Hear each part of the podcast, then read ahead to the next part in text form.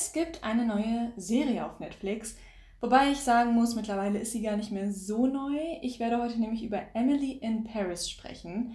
Ich weiß, ich bin ein bisschen hinterher und diese Serie gibt es schon seit einer Weile, aber ich bin jetzt erst dazu gekommen, mal reinzuschauen und ich muss sagen, ich bin so irritiert von dieser Serie und negativ überrascht, dass ich beschlossen habe, heute eine Folge dazu zu machen. Ja, es haben mich viele Leute gewarnt und viele Leute haben gesagt, die Serie ist nicht so der Knaller, aber dass sie wirklich so schlecht ist, habe ich nicht erwartet. Deswegen muss ich da heute nochmal mit euch drüber reden, weil es mich sehr überrascht hat, dass wir in der heutigen Zeit eine Serie ermöglichen, die so ignorant ist. Und ich habe sehr lange darüber nachgedacht, woran es liegen kann. Ich habe für mich das jetzt, glaube ich, so begründet, dass Emily in Paris für viele eine Flucht aus der aktuellen Pandemie ist. Denn Emily in Paris ist keine ausgeklügelte Serie. Sie ist nicht sehr gesellschaftsrelevant. Im Gegenteil, sie ist sehr rassistisch und stumpf. Ich glaube aber, dass dieses Stumpfe und dieses leichte, naives Mädchen lebt ihr Leben in einer sehr stereotypischen Art und Weise, wie wir es eigentlich eher von sehr alten Serien kennen, wie zum Beispiel Sex and the City, Gossip Girl und so weiter. Ich glaube, dass diese Serie nur funktionieren konnte, die letzten Monate, weil wir gerade in einer Pandemie stecken und weil es irgendwie so eine Nostalgie in uns hervorruft, sich einfach in so eine luftig leichte Serie zu schmeißen, wie man es halt früher gemacht hat. Und solche Serien gibt es nicht mehr wirklich, weil wir alle uns sehr oft eigentlich sehr unwohl fühlen, wenn sehr stumpfe Witze gemacht werden und so weiter. Ich spreche natürlich nicht für alle, aber ich glaube, insgesamt ist der Ton heutzutage einfach anders. Hört euch nochmal sehr, sehr gerne meine Podcast-Folge zum Thema Gossip Girl und der Ethos von Gossip Girl an. Denn da stelle ich auch die These auf, dass die Neuverfilmung von Gossip Girl nicht funktionieren wird. Emily in Paris hat aber funktioniert, trotz sehr viel Kritik, weil wir eben gerade, glaube ich, in einer sehr, sehr extremen Situation einfach sind mit der Pandemie, dass ich es sehr spannend finde zu sehen, worin wir Menschen uns eigentlich wieder flüchten. Ich habe jetzt ausnahmsweise die Message dieses Podcasts direkt am Anfang gedroppt, aber ich wollte das jetzt schon mal vorweg sagen, weil das jetzt meine These ist wir jetzt mal da reingehen, was bei Emily in Paris eigentlich alles so los ist. Und dann können wir danach gemeinsam mal darüber quatschen auf Instagram, ob ihr glaubt, dass diese These irgendwas mit diesem Inhalt von Emily in Paris zu tun hat. Für die Leute, die gar keinen Plan haben, worum es bei Emily in Paris geht, beziehungsweise die Menschen, die schon wieder vergessen haben, worum es geht, oder es vergessen wollten, oder es jetzt einfach nur nochmal hören wollen. Bei Emily in Paris geht es um Emily, gespielt von der wundervollen Lily Collins, die für eine amerikanische Firma in der Marketingabteilung arbeitet. Und diese Firma hat den Sitz in Chicago. Und sie wird dann eben von ihrer Chefin nach Paris geschickt, um da eben zu arbeiten. Und das ist auch eigentlich der Basic Plot. Der Regisseur hat gesagt, dass die Serie Emily in Paris ein Liebesbrief an Frankreich und vor allem auch an Paris sein soll. Und wenn man das hört, denkt man sich natürlich, okay, das heißt, Paris wird dargestellt in seiner vielfältigen, bunten, lebendigen Weise. Spoiler Alert, that's not happening at all. Die Leute, die schon mal in Paris waren, beziehungsweise die Leute, die schon mal irgendwo waren, wissen, dass Paris, wie die meisten Hauptstädte, reich ist an Kultur, an Vielfalt, ein bunter Mix aus allem Möglichen. Und was wir aber bekommen bei Emily in Paris ist eine Serie, dessen Ziel ist, zu zeigen, dass Amerikaner alles besser machen als Franzosen. Das ist die Key Message, die ich aus dieser Serie mitbekomme. Und es fängt schon direkt am Anfang an, als Emily in diesem neuen Job anfängt, in Paris. Und alle Leute sind total gemein zu ihr, weil das ist auch so ein sehr starker Vibe, den man in dieser Serie bekommt. Franzosen sind einfach scheiße. Das ist so ein bisschen die Message in dieser Serie, die ich in jeder Folge wieder zu spüren bekommen habe, wie schlecht Franzosen eigentlich dargestellt werden. Aber darüber reden wir gleich nochmal. Emily kommt also in dieser Firma an und die Leute sind irgendwie total scheiße zu ihr. Und dann kommt irgendwann raus, weil sie dann sich eben so ein bisschen unterhält, auch mit den Leuten aus der Firma und es kommt dann eben raus, dass der Grund, weshalb die Leute so scheiße zu ihr sind, das ist Neid. Die Leute sind einfach neidisch auf sie, weil sie als Amerikanerin einfach so viel besser arbeitet und eine so viel tollere Arbeitsethik an den Tag legt, dass die Leute eingeschüchtert sind von ihr und mit ihren eigenen Fehlern konfrontiert werden. Das ist die Message. Es wird dann darüber geredet, dass, wie die das nennen, the American Way in Bezug auf alles Mögliche immer das Bessere ist. Immer das, worauf man neidisch sein kann. Und ich finde es wirklich immer richtig spannend, wie Amerikaner sich darstellen, wenn es um ausländische Medien geht oder einen ausländischen Kontext. Ich habe das Gefühl, Amerikaner denken wirklich, dass wir Europäer so über Amerika denken. Oder in specific Nordamerika und die USA, dass wir wirklich denken, die USA, das ist das Ziel. The American Way, das ist unser Vorbild. Und auch wenn es natürlich geschichtlich gesehen oft unser Vorbild war, würde mich wirklich interessieren, welche Firma, wir reden hier über eine bekannte Marketingfirma in Paris in dieser Serie, wo man sich da denkt, okay, wir hassen diese Frau, weil sie verkörpert alles, was wir sein wollen, denn sie ist Amerikanerin. Verblendet pretty much.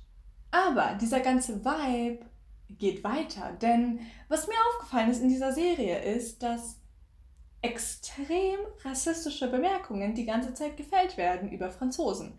Franzosen sind gemein, sie sind faul, sie duschen nicht. Das war eine sehr interessante Stelle in der Serie. Ich war sehr verwirrt. Franzosen wollen außerdem immer streiten oder sind einfach krank. Denn es gab auch diese eine Szene, wo eine Frau einfach vor Emily weggerannt ist, weil Emily mit ihr Englisch redet. Ihr seht, in welche Richtung dieser Stereotyp von Franzosen ging. Abgesehen davon, dass Franzosen einfach super schlecht dargestellt wurden, sind auch alle Charaktere in dieser Serie sehr hohl. Es ist ja eine Sache, wenn Charaktere vielleicht einfach nicht so gut geschrieben sind und natürlich hat jede Serie auch einen anderen Anspruch, aber es hat mich schon ein wenig irritiert, wie Emily dargestellt wurde, denn Emily ist ein schrecklicher Charakter.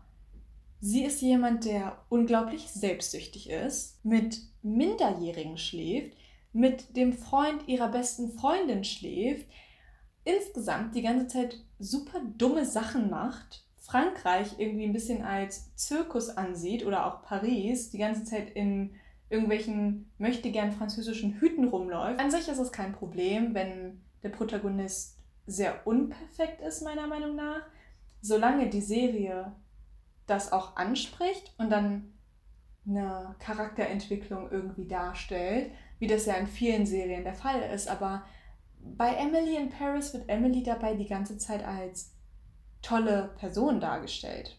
Und es wird nie wirklich wahrgenommen, dass ihr Charakter nicht erstrebenswert ist in irgendeiner Art und Weise. Was ich eigentlich sehr, sehr witzig finde, ist, dass obwohl Emily in Paris eben probiert, eine Amerikanerin als das Beste, was es auf der Welt gibt, darzustellen. Und oh, sie ist ja dann so verwirrt, weil ganz Paris sich nicht an sie anpasst. Übrigens ist es noch ein bisschen komischer, sich die Dialoge zu geben, wenn man weiß, dass die Scriptwriter nur weiße Männer sind.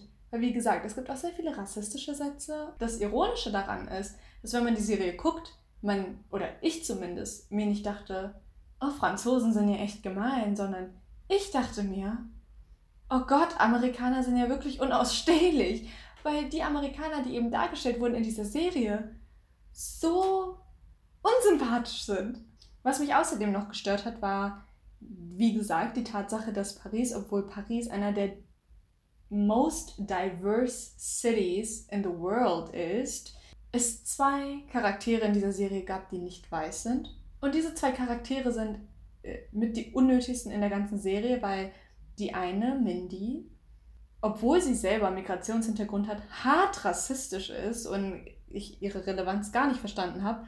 Die zweite Person jemand ist, wo ich mich nicht mal mehr an den Namen erinnern kann. Ja, auch irgendwie gar nichts zur Serie hinzugefügt hat. Er war halt so im Hintergrund, hat ein paar sassy Comments gemacht und, und damit würde ich sagen, wisst ihr auch schon alles über Emily in Paris. Es hatte halt diesen riesen Hype ausgelöst und das ist eben das, was mich so fasziniert hat, weil meine Freundinnen, die diese Serie geguckt haben, haben während des Schauens schon gesagt, Gisem, diese Serie ist schlecht. Und trotzdem haben so viele Leute diese Serie geguckt und da stellt sich jetzt eben die Frage, warum. Jetzt knüpfe ich wieder an den Anfangspunkt an. Ich glaube, dass durch die ganze Corona-Pandemie auch unser Medienverhalten etwas verändert wurde.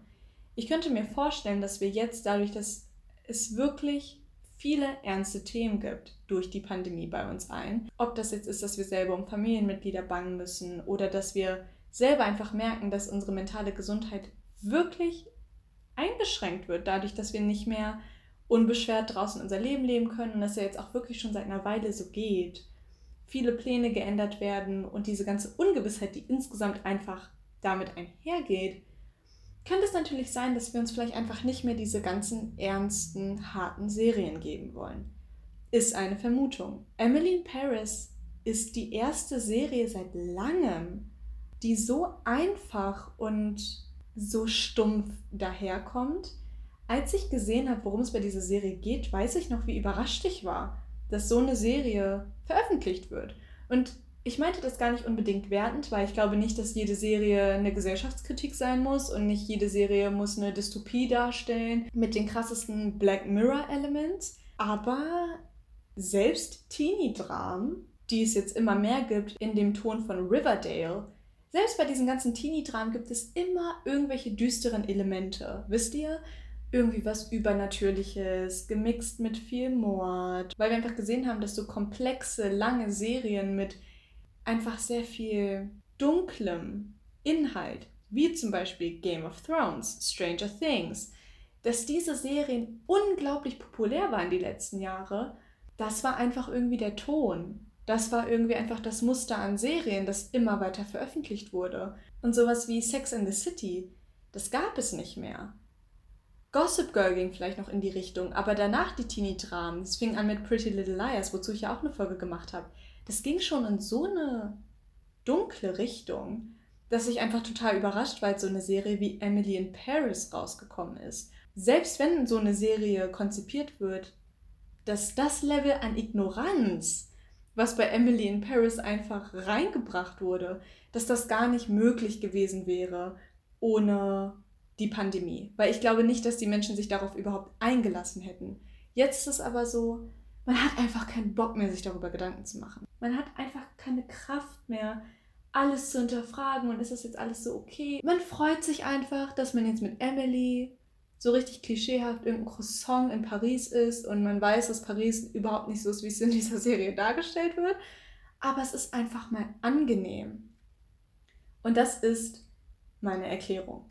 Ich hätte mir natürlich gewünscht, dass Emily in Paris ohne diesen Rassismus klarkommen würde. Und ich glaube auch, dass man ihn wirklich einfach hätte weglassen können.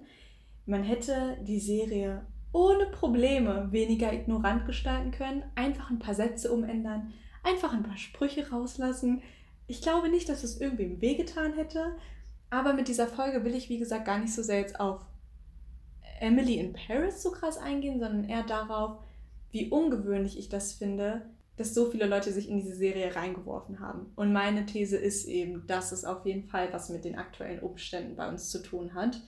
Es wird auch eine zweite Staffel Emily in Paris geben, habe ich schon mitbekommen. Und ich bin interessiert daran, wie sie das machen ob sie, wie gesagt, einfach ihren luftig leichten Content weiter verfolgen, aber einfach die Ignoranz rauslassen und Frankreich nicht so darstellen, wie das jemand annehmen würde, der noch nie in seinem Leben irgendwo gewesen ist oder irgendwie gereist ist.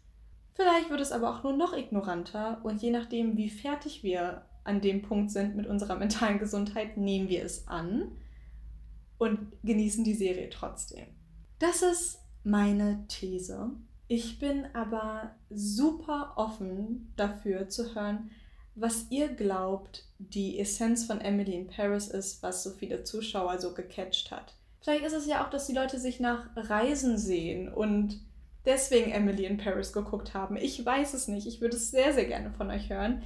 Lasst es mich wissen auf Instagram bei startherapie-podcast. Ich freue mich immer sehr über Kommentare und Austausch. Ich könnte dann nochmal einiges an Input bekommen von euch. Ansonsten wünsche ich euch einen wunderschönen Sonntag. Habt eine wundervolle Woche und wir hören uns bis zum nächsten Mal. Ciao!